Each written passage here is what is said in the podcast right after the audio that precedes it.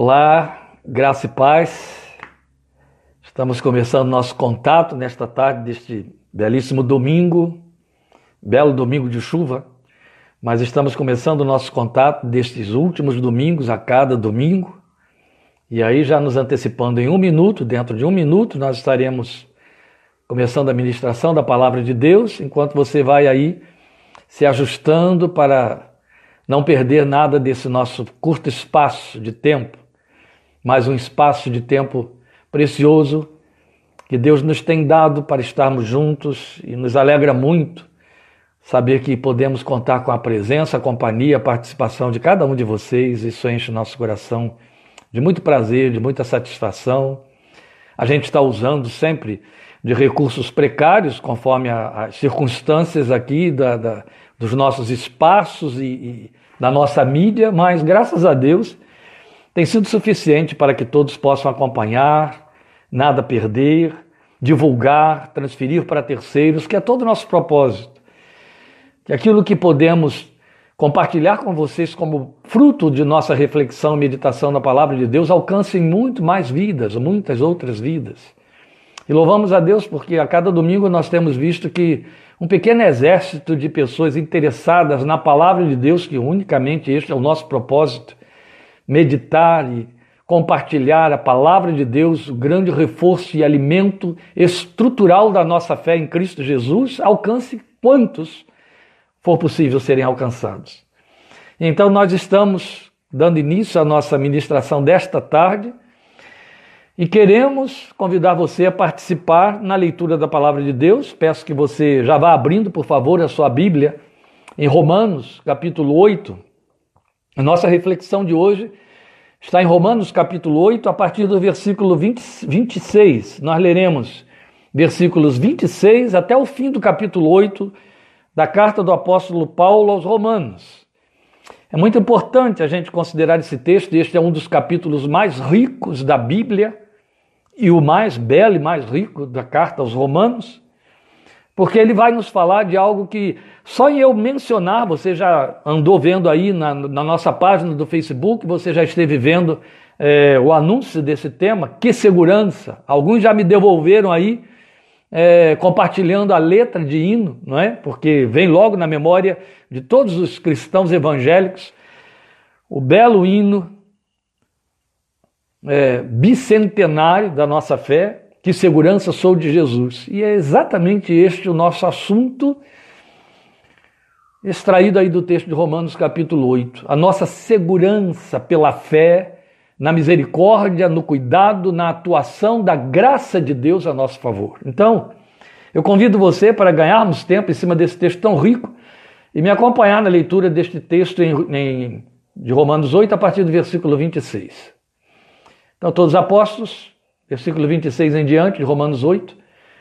Da mesma forma, o Espírito nos ajuda em nossa fraqueza, pois não sabemos como orar, mas o próprio Espírito intercede por nós com gemidos inexprimíveis. E aquele que sonda os corações conhece a intenção do Espírito, porque o Espírito intercede pelos santos de acordo com a vontade de Deus. Sabemos que Deus age em todas as coisas para o bem daqueles que o amam, dos que foram chamados de acordo com o seu propósito. Pois aqueles que de antemão conheceu, também os predestinou para serem conformes à imagem de seu filho, a fim de que ele seja o primogênito entre muitos irmãos. E aos que predestinou, também chamou.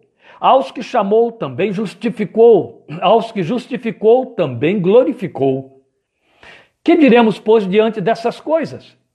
Se Deus é por nós, quem será contra nós? Aquele que não poupou seu próprio filho, mas o entregou por todos nós, como não nos dará juntamente com ele de graça todas as coisas? Quem fará alguma acusação contra os escolhidos de Deus? É Deus quem os justifica. Quem os condenará? Foi Cristo Jesus que morreu e mais, que ressuscitou e está à direita de Deus e também intercede por nós. Quem nos separará do amor de Cristo? Será tribulação, ou angústia, ou perseguição, ou fome, ou nudez, ou perigo, ou espada? Como está escrito: Por amor de ti enfrentamos a morte todos os dias. Somos considerados como ovelhas destinadas ao matadouro. Mas em todas estas coisas somos mais que vencedores por meio daquele que nos amou. Pois estou convencido de que nem morte nem vida, nem anjos nem demônios, nem o presente nem o futuro, nem quaisquer poderes, nem altura, nem profundidade, nem qualquer outra coisa na criação será capaz de nos separar do amor de Deus que está em Cristo Jesus, nosso Senhor. Você concorda que o texto é de uma beleza ímpar, extraordinária. Os que estão acostumados com o texto de Romanos capítulo 8 e que foram aí acompanhando a leitura, tenho certeza de que foram trazendo à sua memória, quem sabe até solfejando aí alguns cânticos. Porque a inologia evangélica se inspirou muito no capítulo 8 do livro de Romanos, especialmente esta parte que nós lemos aqui, esse texto clássico. Quantos cânticos vieram à nossa memória? Quantos hinos foram inspirados, e este texto foi inspirador desses hinos, para falar de um coração grato, de um coração adorador, pelo fato de estar inflamado da verdade, da profundidade, da, da âncora para a alma que esta promessa, ou estas promessas deste texto traz. Que segurança! É disso que o texto fala. Mas é imprescindível nós começarmos a pensar neste magnífico texto da palavra de Deus, citando outros dois de alta relevância, e eles lá no Velho Testamento. São muito significativos. Um deles, Isaías 63, 9. Os dois estão em Isaías. Isaías 63, 9. É um texto que vai vir à sua memória, também é um texto clássico. Quando eu digo texto clássico, eu estou me referindo àqueles textos que são tão trabalhados, tão citados e memorizados pela experiência da fé cristã, que se tornam corriqueiros até o que não impede que a gente se detenha sobre eles. Mas eu vou apenas citá-los para emparelhá-los ao texto de Romanos 8 como reforço da segurança, da proposta de segurança de que Romanos 8 fala para nós. Então, o primeiro deles, como eu disse, está em Isaías 63, 9, que diz: Em toda a angústia deles, esses eles somos nós, povo de Deus, em toda a angústia deles foi ele angustiado, e o anjo da sua presença os salvou. Pelo seu amor e pela sua compaixão, ele os remiu, os tomou e os conduziu todos os dias da antiguidade. É belo, não é? É simplesmente belo. O seguinte é Isaías 64, versículo 4, é o capítulo logo imediato. E ele diz: Porque desde a antiguidade não se ouviu, nem com o ouvido se percebeu, nem com os olhos se viu Deus além de ti, que trabalha para aquele que nele espera. Ora, se nós parássemos em cima desses dois textos de Isaías, já teríamos aqui material abundante o suficiente para que pudéssemos dizer para o nosso coração: alma, descansa. Há algumas semanas atrás, a você que vem nos acompanhando ao longo destas semanas, é fácil recordar, também porque está aí na nossa página do Facebook, a Alma no Colo, lembra? Falamos sobre isso. E naquela ocasião dizíamos naquela mensagem que este é o momento de nós aquietarmos a nossa alma. E qual é o melhor recurso material que temos em mãos para dizer à nossa alma: sossega? É a promessa de Deus. A promessa que a palavra dele reverbera para nós, ela está eivada de promessas. Este texto as tem de forma múltipla. Então é exatamente dessa extraordinária notícia de que o texto de Romanos 8 fala. Aí eu chamo a sua atenção de volta para o versículo 31, porque garantidamente eu entendo como eixo desta palavra que nós lemos neste capítulo. Que diz Romanos 8, 31? Que diremos, pois, à vista destas coisas? Se Deus é por nós, quem será contra nós? É evidente e quando o apóstolo Paulo está dizendo aqui que diremos à vista destas coisas, ele está se referindo ao texto que ele veio escrevendo no capítulo, em, em todo o livro de Romanos, capítulos precedentes, e especialmente os versículos anteriores ao versículo 31 que acabamos de citar. Então, à luz de tudo aquilo que ele veio falando, que mostra a nossa segurança de fé, a segurança cristã na palavra de Deus, ele diz: à vista destas coisas, o que diremos mais? Qual é a conclusão a chegar? Que Deus é por nós. E aí ele diz: se Deus é por nós, quem será contra nós? Quem ousaria ser contra nós? Eu quero colocar um desdobramento desse pronome aí. Quem será contra nós? E no desdobramento eu colocaria o que será contra nós? E por que, que estamos dizendo que o versículo 31 é o eixo de toda esta mensagem? Exatamente por isso. Porque o apóstolo Paulo tinha dito, à vista destas coisas, e a partir dali ele começa então a apresentar ainda mais recursos para reforçar o seu argumento de que Deus é por nós, que Deus é pró, Deus é a nosso favor. É disso que a nossa fé precisa se sustentar. Saber que Deus é por nós, crer que Deus é por nós, confessar que o nosso Deus é por nós. Há uma diferença. E é importante que a gente a saliente aqui. Há uma diferença nestas colocações. Deus é por nós e Deus é conosco. Você está acostumado, até por conta da gloriosa promessa messiânica lá em Isaías capítulo 9, no Velho Testamento, em que foi dito que o nome dele, Jesus, seria Emanuel, que quer dizer Deus conosco. Paulo está usando agora uma argumentação muito ampla e mais intensa do que Deus conosco, quando ele diz é por nós. Ele usa uma preposição no original que significa Deus inclinado a nosso favor. Não estou dizendo que seria a tradução literal dessa preposição, mas o sentido dela, pró, Pro, pro nobis, como estaria no latim. Deus é por nós. Deus está inclinado a nosso favor. É tendente a nós. Olha como isso é belo. E como a nossa fé precisa se assenhorear dessa promessa para produzir descanso para nossa alma. Veja, nós temos, eu diria, o mau hábito, porque são hábitos que a gente vai permitindo e que não pode, de pensar que descanso na nossa fé, descanso sobre a promessa, é algo que a fé produz.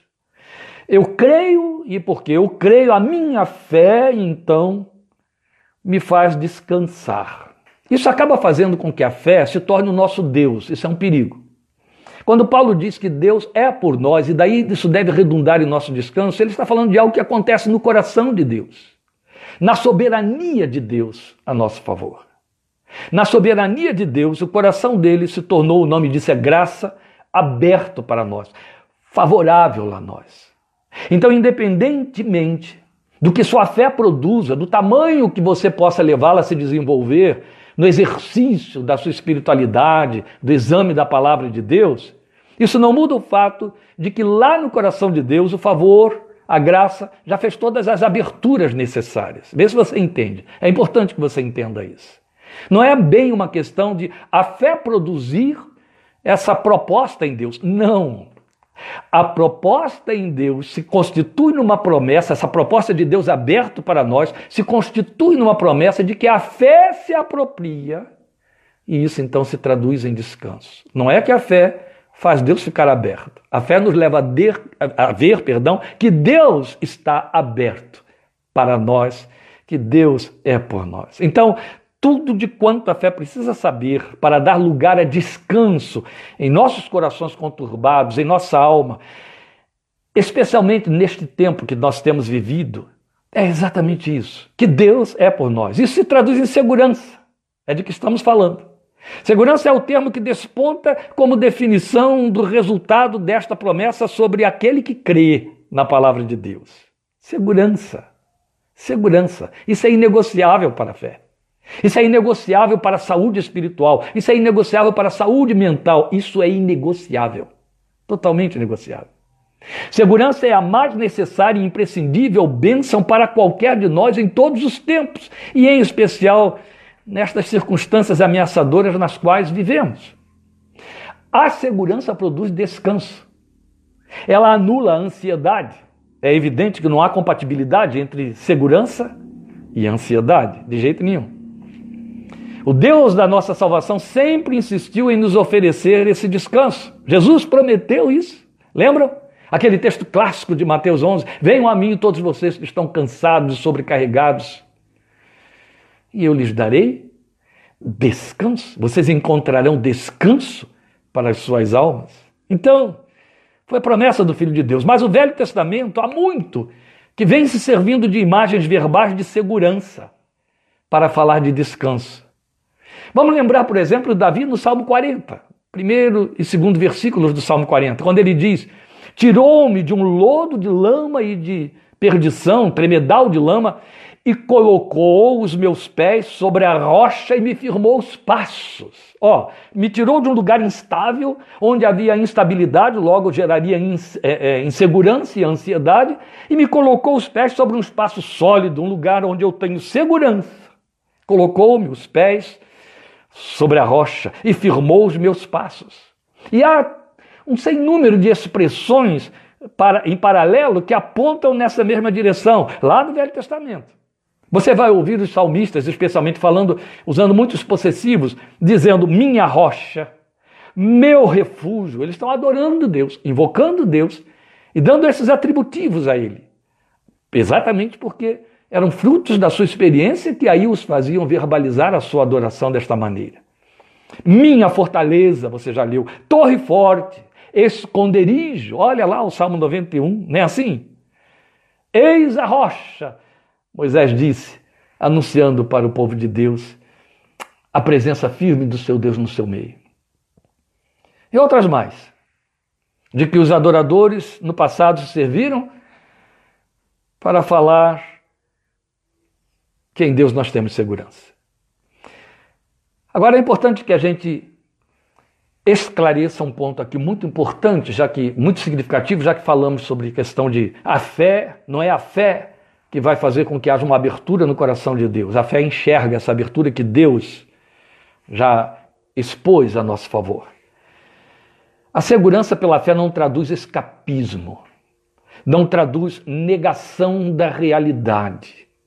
Quem tem a pretensão de se servir da fé para fazer negação, negação do que é contrário, negação do que torna, eh, eh, do que é ansiogênico, do que pode produzir inquietações, comete um erro crasso. A começar pelo fato de que a fé não tem compromisso com escapismo, a fé tem compromisso com enfrentamento. Eu quero lembrar rapidamente a você alguns textos significativos no Velho Testamento, nos Salmos, por exemplo, que nos apontam nessa direção. Davi, por exemplo, que já era um homem muito experimentado na fé que lhe dava descanso e segurança, ele dizia isso: O Senhor firmou os meus passos, mas ele também disse: Ele fortaleceu os meus dedos para a guerra as minhas mãos para a batalha.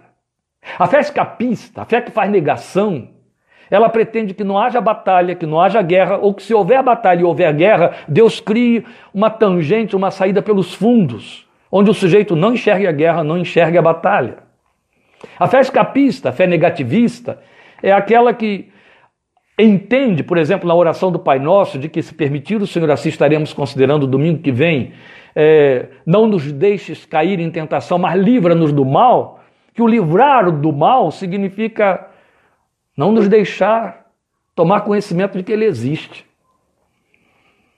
O texto de Romanos 8 está correndo uma direção totalmente contrária a isso. Quando você lê aí o versículo 36, ele se torna um pouco não simpático quando Paulo começa a delinear uma série de vicissitudes que a gente não quer vivenciar e nem conhecer, e ele diz: em todas elas, em todas estas coisas, somos mais do que vencedores por meio daquele que nos amou. Não há negativismo na fé. Há enfrentamento, há robustez. Ele nos dá coragem. Covardia pertence ao diabo. E coragem, ousadia, vem do Espírito de Deus. É a oração em Atos 4,31 que a igreja ali embrionária, na pessoa daqueles apóstolos estavam começando a igreja, fizeram. Debaixo de ameaça dos sacerdotes, perseguição dos religiosos da época, eles oraram dizendo: concede aos teus servos ousadia para anunciar a tua palavra. Se a fé tivesse compromisso com escapismo e negativismo, eu não estaria aqui hoje pregando isso para você, porque o evangelho não teria chegado a nós através de homens e mulheres, testemunhas fiéis, que foram corajosos e enfrentaram toda a perseguição e resistiram e venceram e trouxeram o evangelho até nós à custa de sua própria vida. Eu insisto em dizer, a fé não tem compromisso com negação da realidade, porque negação é um artifício da nossa mente, é um artificialismo da nossa estrutura psíquica que tem compromisso com a doença, com a enfermidade, com as psicopatologias. Costumeiramente, nós corremos em direção à negação porque nós estamos condicionados a querer o que nos gratifica.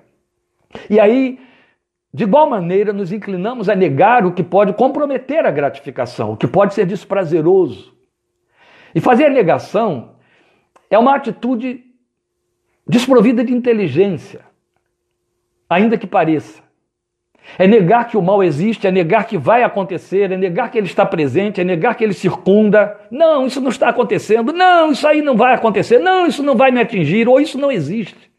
Fazendo negação, as pessoas se comportam, se pronunciam, elas pensam e estão fazendo negação o tempo todo. Aliás, o problema está instalado nelas e elas os estão negando. E quando elas começam a explicar para poder reforçar a negação, elas usam de um outro mecanismo doentio chamado racionalização.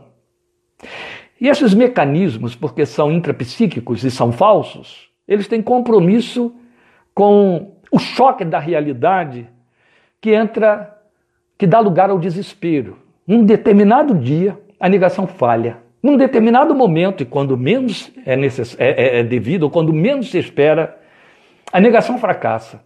E a pessoa se vê de braços dados com uma realidade para a qual não se preparou, não tem suporte e sucumbe. Aí vem fobias, pânicos, depressões, que dão muito trabalho para serem remidas. Havendo até aquelas situações em que não há remissão. Então, muita gente, mesmo entre nós crentes, se serve continuamente de um mecanismo de falsa segurança conhecido como negação e chamam isso de fé. Fé ufanista. Não é, não é. Aquela fé que diz, oh, a igreja está protegidinha, queridinha, guardadinha, não vai sofrer nada, não vai experimentar nada daqueles sete selos de Apocalipse, daquelas sete trombetas, daqueles sete cálices. Isso é negação. E não tem compromisso com a verdade. Bem longe disso. O nosso texto fala de estabilidade da alma mesmo em meio às ameaças. Isso é minimamente inteligível. A fé não tem compromisso com a negação. E esse texto que lemos fala disto. Um coração em segurança desfruta paz em qualquer circunstância. É do calibre da oração de Abacuque 3. Lembra de Abacuque 3? O que, que ele diz lá? Se a figueira não florescer, se isso não acontecer, se o campo não der seu fruto, se, se, se. ele fala de uma série de circunstâncias negativas, ameaçadoras possivelmente desastrosas, e ele diz: se estas coisas acontecerem, ou ainda que elas aconteçam, todavia eu me alegrarei no Deus da minha salvação, porque o Senhor é a minha fortaleza, ele me faz andar altaneiramente. Glória seja a Deus, porque isso é fé que descansa. Porque é uma fé que não se prende a circunstâncias e nem a, a achados de saídas em meio às circunstâncias. Ela se filia e se confia unicamente em Deus, na sua graça, na sua misericórdia, na sua intervenção, no seu poder, no seu favor. A segurança vem à fé pelo exercício de crer nas promessas de Deus. Esta é a razão porque estamos nos debruçando hoje sobre Romanos capítulo 8. E aqui, nesse texto, nós as temos abundantes, essas promessas, com todos os critérios que nos dão suas garantias. Porque podemos viver seguros. Estamos falando de cristãos. A começar pela informação desse texto eixo, versículo 31. Ele é por nós, o texto diz. Ele é por nós. A nosso favor. Mas a beleza de Romanos 8 é que nos mostra o tamanho da garantia que temos para estar em segurança. Porque nos fala de um movimento do Deus triuno. É Deus como a Santíssima Trindade, a bendita Trindade divina, toda ela comprometida e empenhada em nos tornar seguros e descansar. Então é o Deus triuno que se manifesta nessas três pessoas distintas e benditas, comprometido a nos dar segurança. Olha, já nos seria bastante que soubéssemos dessa garantia à luz daqueles dois textos de Isaías que eu li aqui no início, Isaías 63 e Isaías 64. Isso já seria o suficiente para nós. Mas Romanos 8 nos traz um poderoso reforço, revelando que toda a Trindade, a Trindade Santa, está ocupada em tornar a promessa do verso 31 bem explícita e delineada, para que a nossa fé se aproprie dela em todas as dimensões. Então vamos as garantias que esse texto nos aponta para vivermos essa nossa segurança por fé. Então veja, o que, é que ele ensina para nós? Ele vai nos dizer, primeiramente nos versículos 26 a 27, que a nossa segurança está garantida pela ação do Espírito Santo de Deus. Eu acabei de dizer que esse texto nos mostra a Trindade atuando para nos dar segurança. Então a gente começa pela segunda pessoa da Trindade, pela terceira pessoa da Trindade, o Espírito Santo de Deus, nos versículos 26 e 27. Eu vou tornar a lê-los para que isso fique mais grifado em nossos corações. E o texto diz assim: Da mesma forma, o Espírito, está se referindo ao Espírito Santo, nos ajuda em nossa fraqueza. Pois não sabemos como orar, mas o próprio Espírito intercede por nós com gemidos inexprimíveis. E aquele que sonda os corações conhece a intenção do Espírito, porque o Espírito intercede pelos santos de acordo com a vontade de Deus é sem par a beleza da declaração deste texto para nós. Nós costumamos cultivar o bom hábito de crer na eficácia da oração, e a Bíblia diz que a oração dos santos é muito eficaz. E por isso, nós oramos. E estamos sempre dispostos a pedir orações dos outros a nosso favor. Isso é um exercício sadio de espiritualidade. Mas chamamos a essas orações que pedimos a outros que façam para nós ou a nosso favor em particular de orações intercessórias, em que aquele que ora coloca-se diante de Deus no lugar daquele por quem ora. O texto que nós lemos nos diz tacitamente que o próprio Espírito Santo que passou a habitar em nós ora a Deus a nosso favor como intercessor.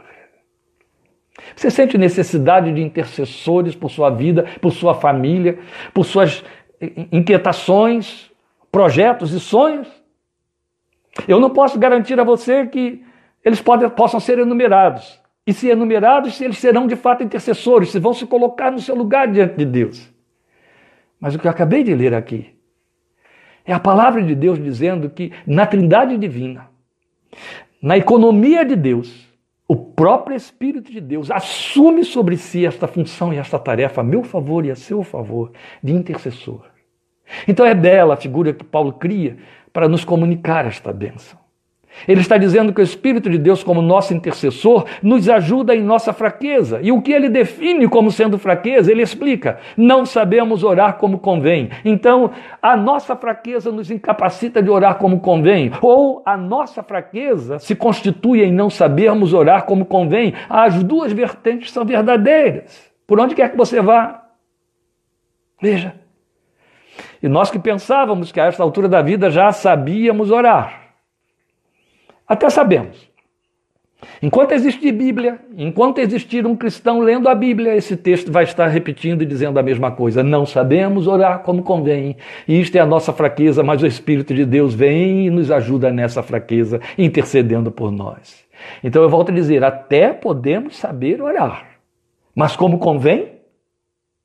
A colocação do apóstolo Paulo é que não sabemos orar como convém. A Bíblia diz que não.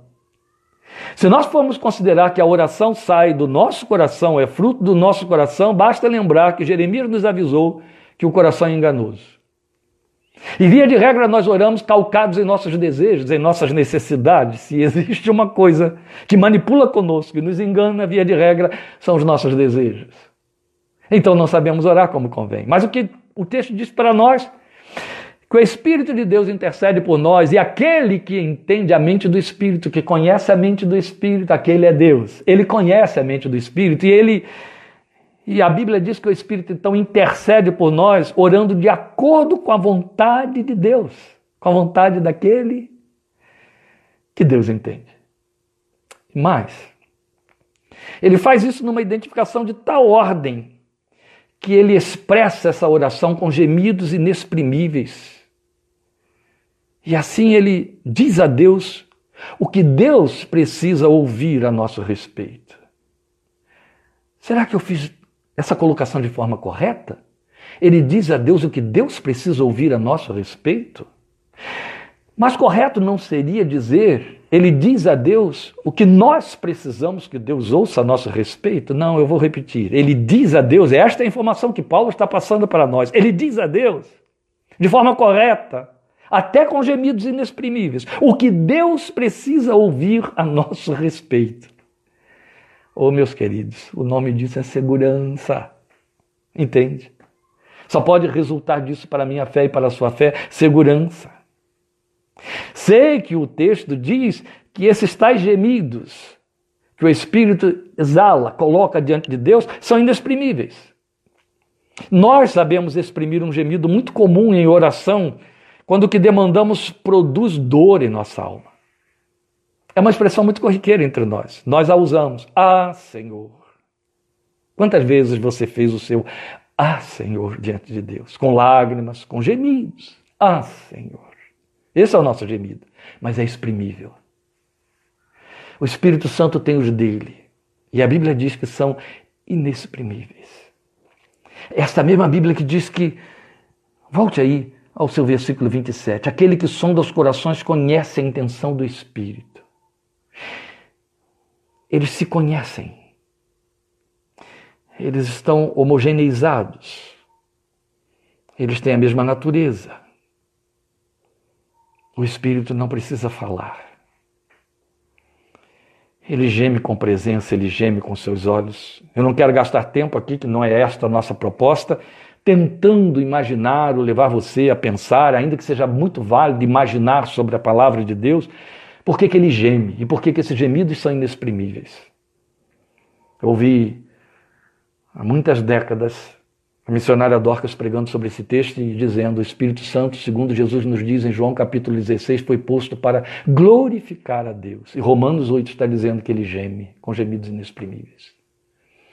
Quando ele está diante do Deus eterno, Jesus disse: Ele me glorificará, ele glorifica Jesus. Quando ele está diante do Deus eterno, falando a meu respeito e a seu respeito, ele geme. Há muitas razões para isso.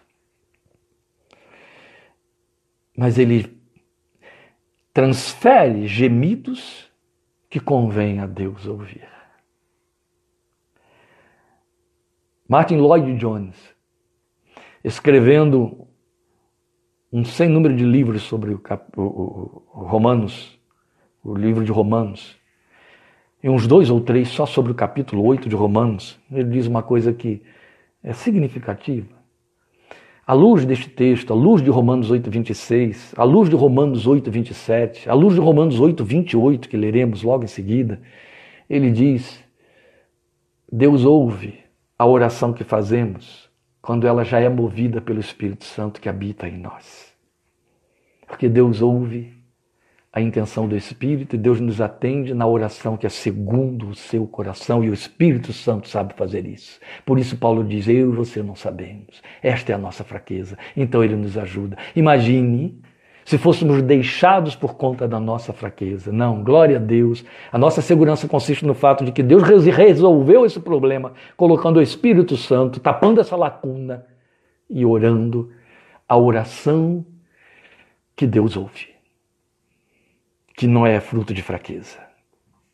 Mas temos mais.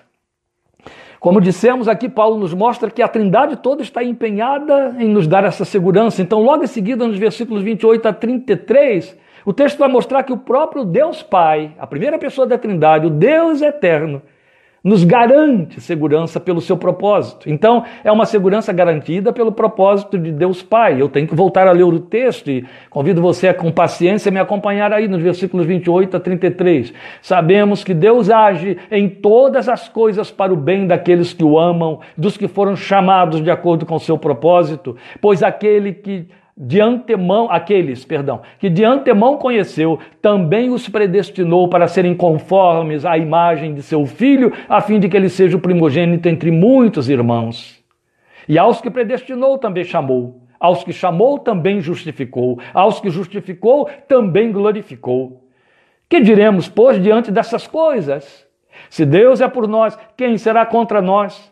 Aquele que não poupou seu próprio filho, mas o entregou por todos nós como não nos dará juntamente com ele de graça todas as coisas? Quem fará alguma acusação contra os escolhidos de Deus? É Deus quem os justifica. E aí temos esta segurança garantida pelo propósito de Deus Pai. Ele atua, é o que Paulo diz no versículo 28, ele atua em todas as circunstâncias a nosso favor. Não temos tempo para parar sobre a amplidão do significado dessa, dessa colocação, todas as coisas ou todas as circunstâncias. Mas eu acho que também não é necessário. Já abordamos isso há poucos dias atrás. Basta que você se permita, abra espaço, empurre a negação para um canto e dê lugar para que todas as circunstâncias que você conhece na sua história pessoal, não apenas aquelas que são positivas, aquelas que são boas, aquelas que dão certo, todas. As que não dão certo, as que dão errado, todas estão incluídas aí. Ele age, o texto diz, em todas as circunstâncias a nosso favor. Nunca contra, porque ele é por nós. Foi isso que disse o versículo 31. Mas não devemos confundir. O texto não diz que ele cria ou impede situações. Isso é o que o escapismo, isso é o que o negativismo na fé quer. Não. O texto diz que ele age nelas uma vez que ocorrem. Existem circunstâncias criadas por ele, glória ao seu nome que sim. E é evidente, ou elas vão produzir aquilo que a gente não espera. Com toda certeza. Existem circunstâncias que ele consente. Qualquer circunstância que chegue até nós já passou por ele. O seu título é esse, o seu nome. Ele é o primeiro e o último. Nada chega antes dele. Não é assim? Nada o surpreende. Mas o que estamos frisando aqui é que o texto não está dizendo que ele cria ou impede situações. Está dizendo que ele age nelas, desde que ocorram. Ocorreram, ele vai agir nelas. E ele o faz para que atendam a seu propósito. Não é o meu nem o seu, é o dele. Elas vão atender a seu propósito. Ele não perde nada. A sabedoria, a experiência espiritual, a caminhada, o crescimento na graça e na fé de nosso Senhor Jesus Cristo, no conhecimento de nosso Senhor Jesus Cristo, nos ensinam a muito que Deus não perde nada na nossa vida. Aquelas coisas que consideramos perdidas, perdidas porque foram solapadas pelo tempo, dizemos costumeiramente, perdemos a oportunidade, isso não existe para Deus. Ele não perde nenhuma. Ele é o Deus que sabe restaurar. Ele não perde sequer pela morte ou para a morte. Daí ele ter estabelecido a ressurreição, glória ao seu nome e a esperança da ressurreição. Porque ele nos atende, não como quem pega um número marcado numa agenda. Entende? Não é assim. Ele nos atende, mas não é como quem salta aí uma, um número numa agenda, não. O versículo 29 diz que somos conhecidos dele. É isso que está escrito aqui. Conhecidos dele. Conhecidos dele num tempo em que ainda não existia tempo. Então não é no momento em que chegamos para orar, não é quando o holofote das ocorrências chama a sua atenção para nós. Não. Pelo contrário, esse advérbio, advérbio antemão de que Paulo se serve aqui, que eu tenho na minha versão, fala de um tempo que remonta à eternidade, que nos precede na história, não só na nossa história, em toda a história, com H maiúsculo. Nós não conhecíamos a existência. Mas o autor da vida já nos conhecia em seu propósito. E porque nos sonhou, nos predestinou, e chamou, e justificou, e glorificou. E aí alguém diria: Ah, mas como assim glorificou? É porque vamos ter um corpo glorificado, vamos viver a esperança da ressurreição também. Mas vamos lembrar, 1 de Pedro 4,14, onde o servo de Deus diz que Deus colocou em nós e sobre nós repousa o Espírito da sua glória. Vamos lembrar que enquanto vivíamos fora do Evangelho, fora da fé em Cristo Jesus, fora da graça. A Bíblia diz que nós estávamos vazios da glória de Deus. Então, uma vez que você veio para a graça, veio para a fé, veio para Cristo pela fé, Deus te deu o espírito de filho, e este é o mais extraordinário ponto de glória, de elevação de glória que Ele colocou na sua vida, na nossa vida, nos estabeleceu como filhos. Domingo ainda falávamos sobre isso em João 12, não é isso? Então Ele colocou dentro de nós o espírito da sua glória. Mas o que estamos dizendo é que ele não vem agir a nosso favor a partir de um momento em que nós aparecemos no cenário da fé pela via oração. Não, Paulo vai para um tempo em que ainda não havia tempo para dizer, desde lá ele nos conheceu. Ele já veio trabalhar conosco pré-agendado, entende? E é de forma muito particular, muito pessoal, porque é um conhecimento prévio, é um conhecimento que se antecipa à existência. Glória ao seu nome. Por isso que ele é eterno e por isso que ele é Deus. E tentar entender isso é pretender ser Deus. Não dá. Como se não bastasse. Ele garantiu a nossa redenção, é disso que fala o texto que estivemos lendo, de 28 a 33. Ele garantiu a nossa redenção entregando o seu filho à morte em nosso lugar e a nosso favor. Garantias de segurança. Por isso foi dito: Deus estava em Cristo reconciliando consigo o mundo. Eu e você, é a linguagem de Paulo em 2 Coríntios 5, 19. Mas como se não bastasse, por ter garantido a nossa redenção através do seu filho, esse texto que lemos do versículo 33 encerra dizendo que se nós somos acusados, seja pelo diabo, por gente ou por nossa própria consciência, ele, o próprio Deus Pai, diante de quem tivemos de ser apresentados justificados na justiça de Jesus, ele assume nos justificar por meio da fé em seu filho. Glória ao seu nome. Então a primeira coisa que já fica banida aqui é a acusação. Aquilo que nos tira da presença de Deus. Não importa por quem venha. Seja por terceiros, seja pelo diabo, seja pela sua consciência. Se o nosso coração nos acusa, a palavra de Deus diz: Deus é maior do que o nosso coração. Ele nos justifica por meio de Jesus, quando nos encontra sobre a justiça pela fé do seu Filho. Então, assim, nós temos que, por conta da ação de Deus Pai, podemos estar seguros quanto à ação de Deus, que opera em meio às circunstâncias todas, quanto à aceitação de Deus, que já nos precedeu antes que o mundo existisse, quanto a fazermos parte de seu plano eterno de forma pessoal Ó, nos conheceu e porque nos conheceu, nos chamou. Quanto a sermos resgatados na morte de Jesus e quanto a sermos por ele justificados se formos acusados como pessoas que erram, que pecam. E ainda tem mais.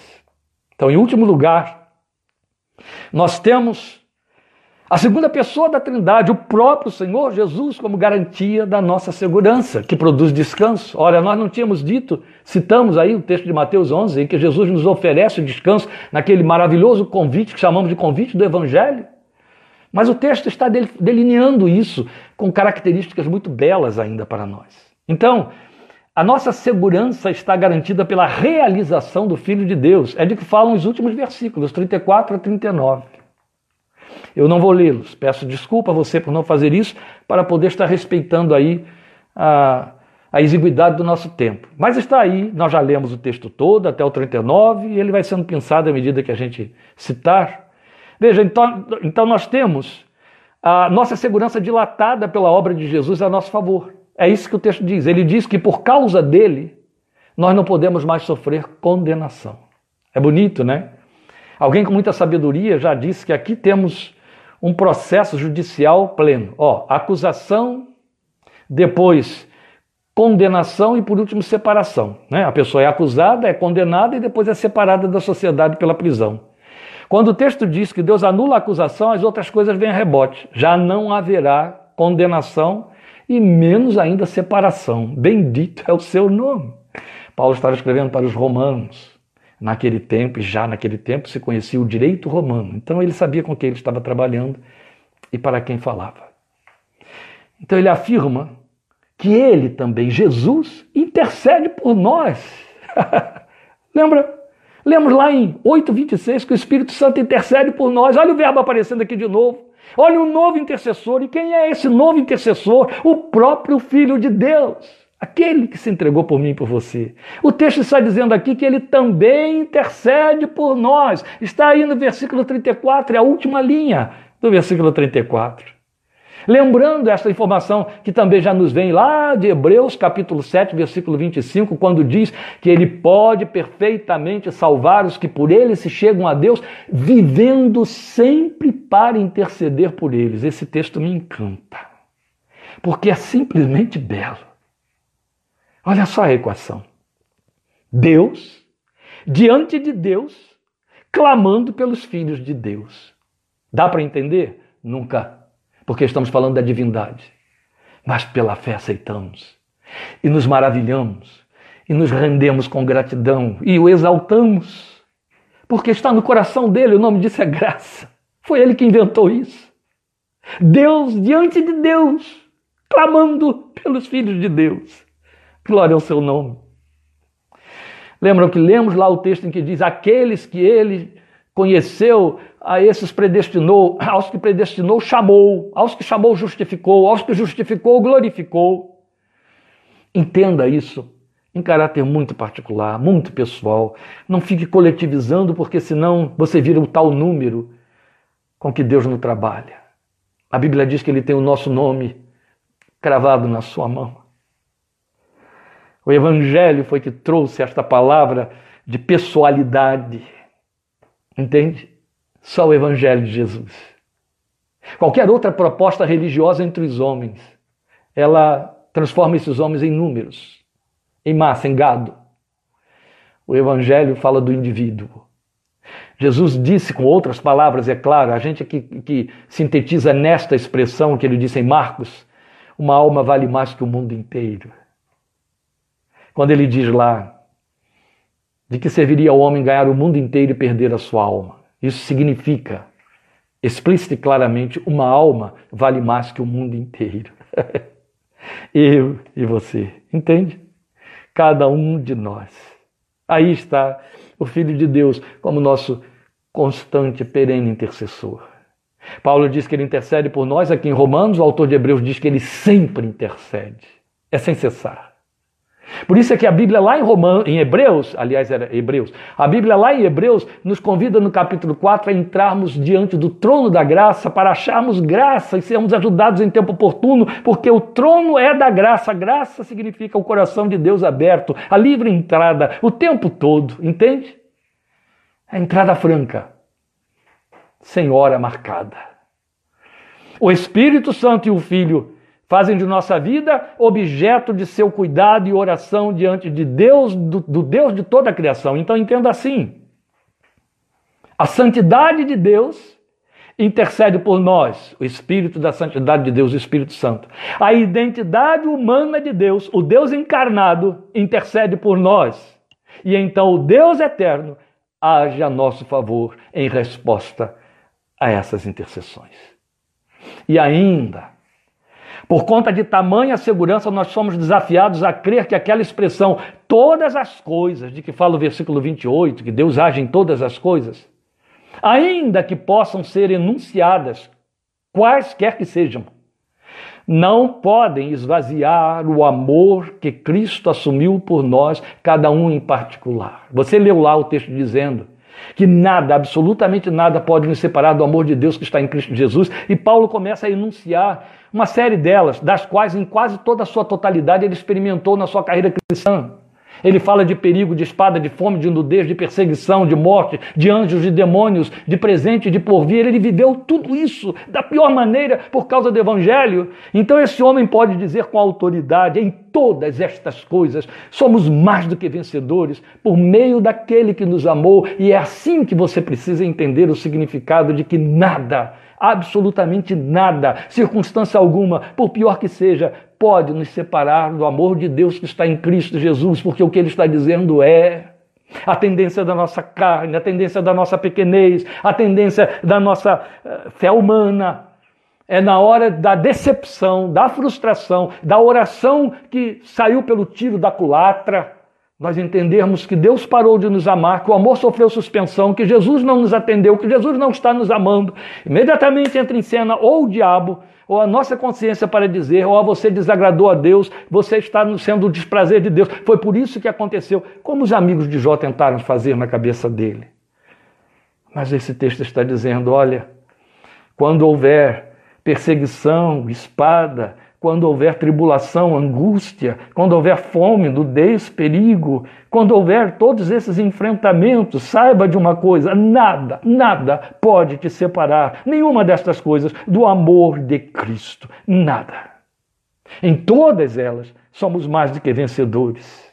Nem morte, ele continua, nem vida, eu estou lendo o versículo 38, nem anjos, nem demônios, nem o presente, nem o futuro, nem quaisquer poderes. Ele está falando de coisas abstratas e de coisas concretas. Nada. Nenhuma outra coisa na criação será capaz de nos separar do amor de Deus que está em Cristo Jesus. Ele está dizendo o tempo todo: Ele te ama. Sabe o que significa esse tempo todo? Foi como ele revelou a Jeremias. com amor eterno eu te amei. Ainda não havia o tempo e ele já estava te amando. Um amor que existe desde a eternidade não sofre suspensão, não vai cessar. De jeito nenhum. Então, os versos 36 e 37 revelam que a segurança não consiste em escapismo, em não enfrentar. Já vimos isso. Não é negação, antes é enfrentar e vencer. Isso nos torna conquistadores, que é o significado de mais que vencedores. Aleluia. É conquistadores nele. A esta altura cabe perguntar se podemos nos sentir absolutamente em segurança. Cabe fazer essa pergunta. Toda a bendita Trindade Santa age a nosso favor. É por nós, voltada para nós.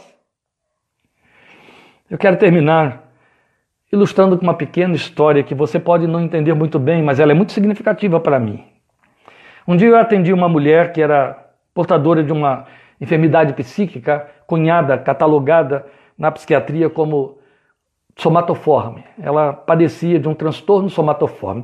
Transtorno somatoforme é aquele que leva a pessoa a viver sempre se sentindo vítima provável de uma morte iminente. E aí ela absorve todos os sintomas, todos os riscos, todas as ameaças de enfermidades, até no que lê, numa propaganda que vê, numa alguém que passa, uma tosse de alguém perto dela, imediatamente ela assume aquela doença, ela adoece daquela doença, aquela fantasia. É uma, é uma enfermidade, é um transtorno muito cruel, maltrata muito, inviabiliza a vida, ingessa. E eu fui fazendo a terapia dela. Entre as várias coisas que aconteciam no setting terapêutico, um certo dia eu procurei fazê-la entender que o seu corpo havia sido criado para viver não para morrer. E por isso, ela tinha alguns steps, uns adicionais aprovisionados pelo Criador. Então eu lembrei a ela que ela estava dotada de dois pulmões, embora pudesse viver só com um deles. Ela tinha dois rins, quando bastaria ter um. Ela tinha duas suprarrenais e bastaria uma só delas para que ela vivesse bem. Então eu disse a ela: Você percebe? Você tem steps que são é, é, steps. Funcionam, os dois trabalham o tempo todo, mas se falhar um, ainda tem o outro. Isso é só para provar a você que você foi feita para viver, não para morrer. Você foi estabelecida para desenvolver a vida, porque Deus é pró-vida, pela vida. E aí, depois de eu apresentar isso a ela e mostrar o funcionamento dos órgãos que supriam a falência hipotética de algum pelo outro, Aí, quando eu encerrei a minha exposição, ela me disse: Olha, vendo dessa maneira, eu me sinto mais seguro agora, mais segura. E a partir dali, ela foi trabalhando isso e essa segurança foi crescendo e o transtorno foi perdendo força, perdendo força até que desapareceu, glória a Deus, e ela pôde ter alta. Aí me cabe fazer essa pergunta: E quanto a você? Procuramos trabalhar com aquela mulher mostrando que ela tinha órgãos adicionais você tem toda uma trindade a favor da sua segurança. Que segurança! Diga à sua fé que se a oração de um justo a seu favor pode muito em seu efeito, quanto mais saber que o Deus Espírito, o Deus Filho, assumiram orar de contínuo diante de Deus Pai a seu favor. Esse mesmo Deus que recebendo a oração atende agindo em todas as coisas a favor dos que o amam e são chamados segundo o seu propósito. Isto é segurança para nós, glória ao seu nome. Não sente você o desejo, como eu estou sentindo aqui agora, de cantar, de glorificar, de adorar? É a oração que vamos fazer agora. As minhas ajudantes vão me auxiliar aqui agora e você pode ajudar aí, ó, participar cantando juntamente. Que segurança! Sou de Jesus. Vamos cantar e adorar a Ele. Esta será a nossa oração. Vamos adorar a Deus? Bem, nós vamos louvar ao Senhor agora. A Lília vai conduzir esse cântico com Naara e Areli e você poderá participar. O Senhor te abençoe muito. Domingo, em nome de Jesus, estaremos juntos mais uma vez.